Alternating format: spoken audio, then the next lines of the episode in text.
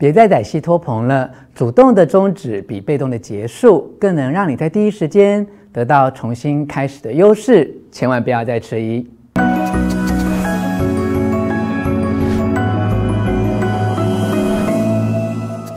我是吴若权，欢迎来到幸福书房。邀请还没有订阅的书友按下订阅的按钮或小铃铛，免费订阅我的频道哦。每一个人的人生都可能经历一些挣扎。当我们在面对自己的难题而感到不知所措的时候，有没有可能可以透过有类似经验的人，特别是曾经失败又重新站起来的经验，而给我们带来一些处理自己困难的解答呢？这次要分享给你的这本书《人生给的答案一》，作者提摩西·费里斯，他曾经在十多年之前出版畅销书。一周工作四小时，在步入四十岁的时候，他说完全没有想到自己会活到 四十岁，因为当他念大学的时候，还差点自杀呢。四十岁生日当天，他在想哦，以后的人生该怎么规划呢？于是他把所有的问题都写下来，包括哪些目标是自己真正想要的，人生是因为计划太少或计划太多而错过了其他的事。如何对自己好一点？如何重新衡量自己人生的优先顺序？如果这件事情很简单，它会变得不同吗？他在日记上草草写下这些问题时，突然有了灵感：如果找一群人生的大师来帮忙解答问题呢？于是哦，他就寄出了信。向超过一百多位社会杰出人士请求解答，每一封信都共同列出了十一个问题，但收件人可以任意选择三到五个他们想要回答的问题，但超过五个也没关系。虽然半数没有回音，但弥足珍贵的是，另外有回复的这些知名成功人士，透过书信会面或其他方式，给了很多发人深省的答案哦。后来，他将这些回信摘录要点整理成书。这些回复的名人中，有些年纪只有三十多岁，有些则出自六七十岁的老将。这么多元丰富的人生经验，涵盖各自不同的困境，却可能有你和我都可以参考的智慧。每一个人都是自己人生的作者，在你写下属于自己的生命篇章的同时，如果碰到一些困惑和彷徨的时刻，不妨来看看这些大师的人生答案。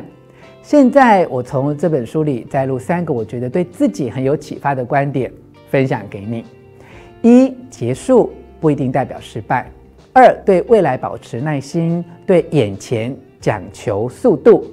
三，随时都能让自己重新开机。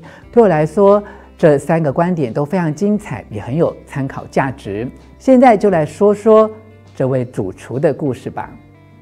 一，结束不一定代表失败。这个观点来自知名主厨，同时也是一位畅销作家沙敏纳斯瑞特。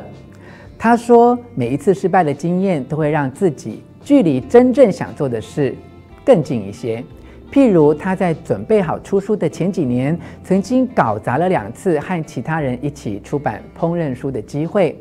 那两次的失败让他困扰很久，甚至觉得自己再也不可能有机会出书了。但是他就是慢慢的等待，持续的坚持，一直到十七年之后才完成了梦想的出书计划。他的挫折经验还包括曾经在一间餐厅工作，到最后还负责。经营那一间餐厅，开了五年之后，因为财务问题而倒闭。当时他充满无力感，因为他把这间餐厅当做自己的餐厅在努力经营。其实哦，在第三年他就感觉到状况不好，准备离开。但因为他的老师正是餐厅的老板，老师不想放弃，于是他们又再多挣扎了两年。这个过程非常艰困，让人不堪负荷。结束营业的时候，两个人都已经。精疲力竭，而且非常的不快乐。那一次的经验让他学习到如何主导自己的事业结束，而且在其中学会这个道理：结束不一定代表失败。特别是当你选择终止计划或结束事业的时候，也许你该迎接的是另一段新的开始。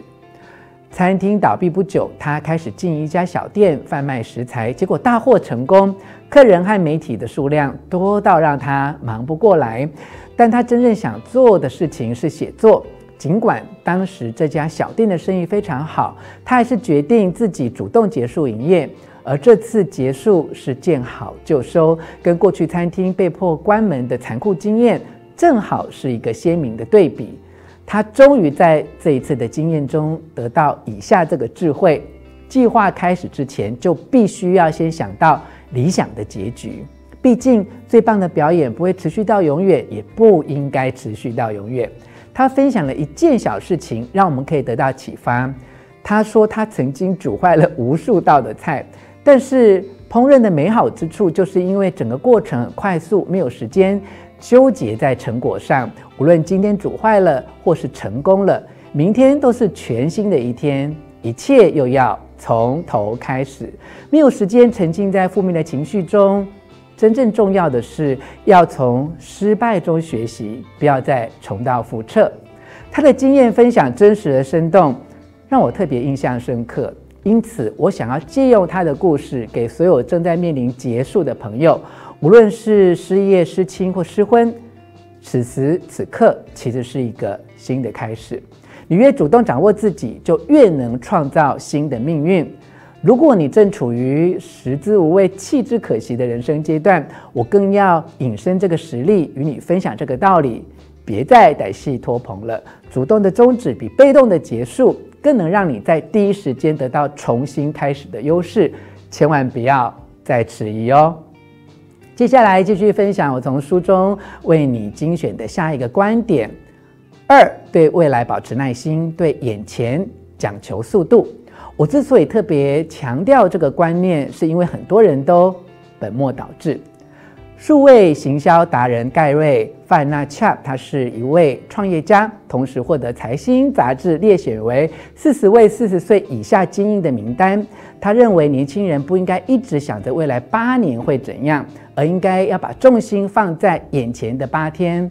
大家对于长远的未来，都极度没有耐心，几乎每个人都很焦虑，在想着未来几年要做这个要做那个，却没有在眼前付诸正确的行动。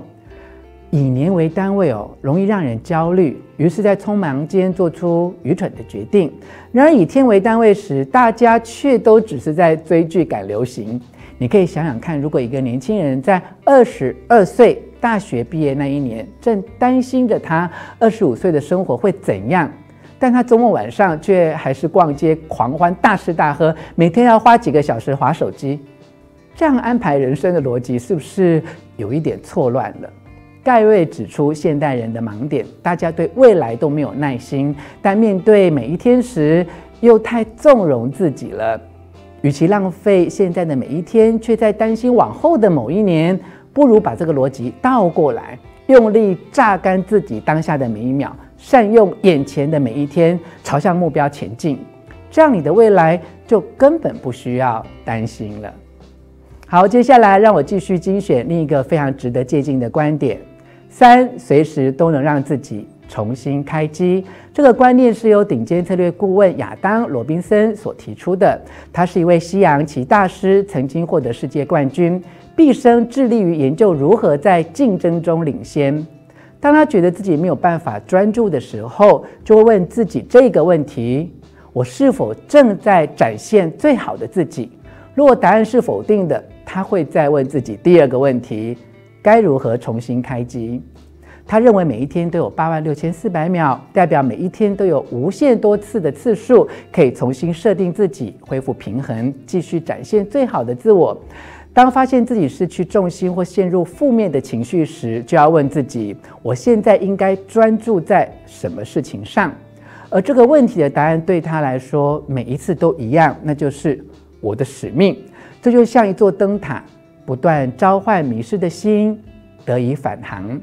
当你忙碌到让自己的工作量超载，甚至忘记自己的初衷，你就必须要想办法删减掉一些行程，取消一些约会。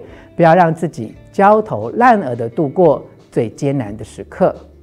最后还有一个可以让自己重新开机的小技巧：每个星期都留一天的空白日给自己，假设性的规划一趟离开城市的小旅行，这样就不会把其他的行程塞进去那一天里，包括和朋友聚餐或是其他娱乐。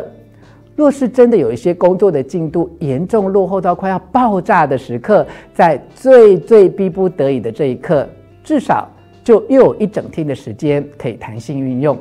不过要提醒你，也要警告自己，千万不要常常占用这个空白日，否则连这个小用心都会在忙碌的过程当中失去了意义。总之，在超载到忙不过来的时候，一定要优先的问自己。有什么事情是可以暂时放下的？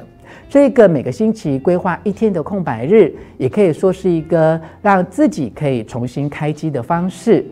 以上与你分享的是我阅读天下杂志出版《人生给的答案一》这本书，我为你摘录的重点。希望你喜欢我为你录制的影片，也欢迎你留下意见和我分享，你对哪一个观点最有感触呢？最后，我还要再一次的邀请你按下喜欢的符号以及铃铛订阅，并且分享出去。幸福书房，下次见。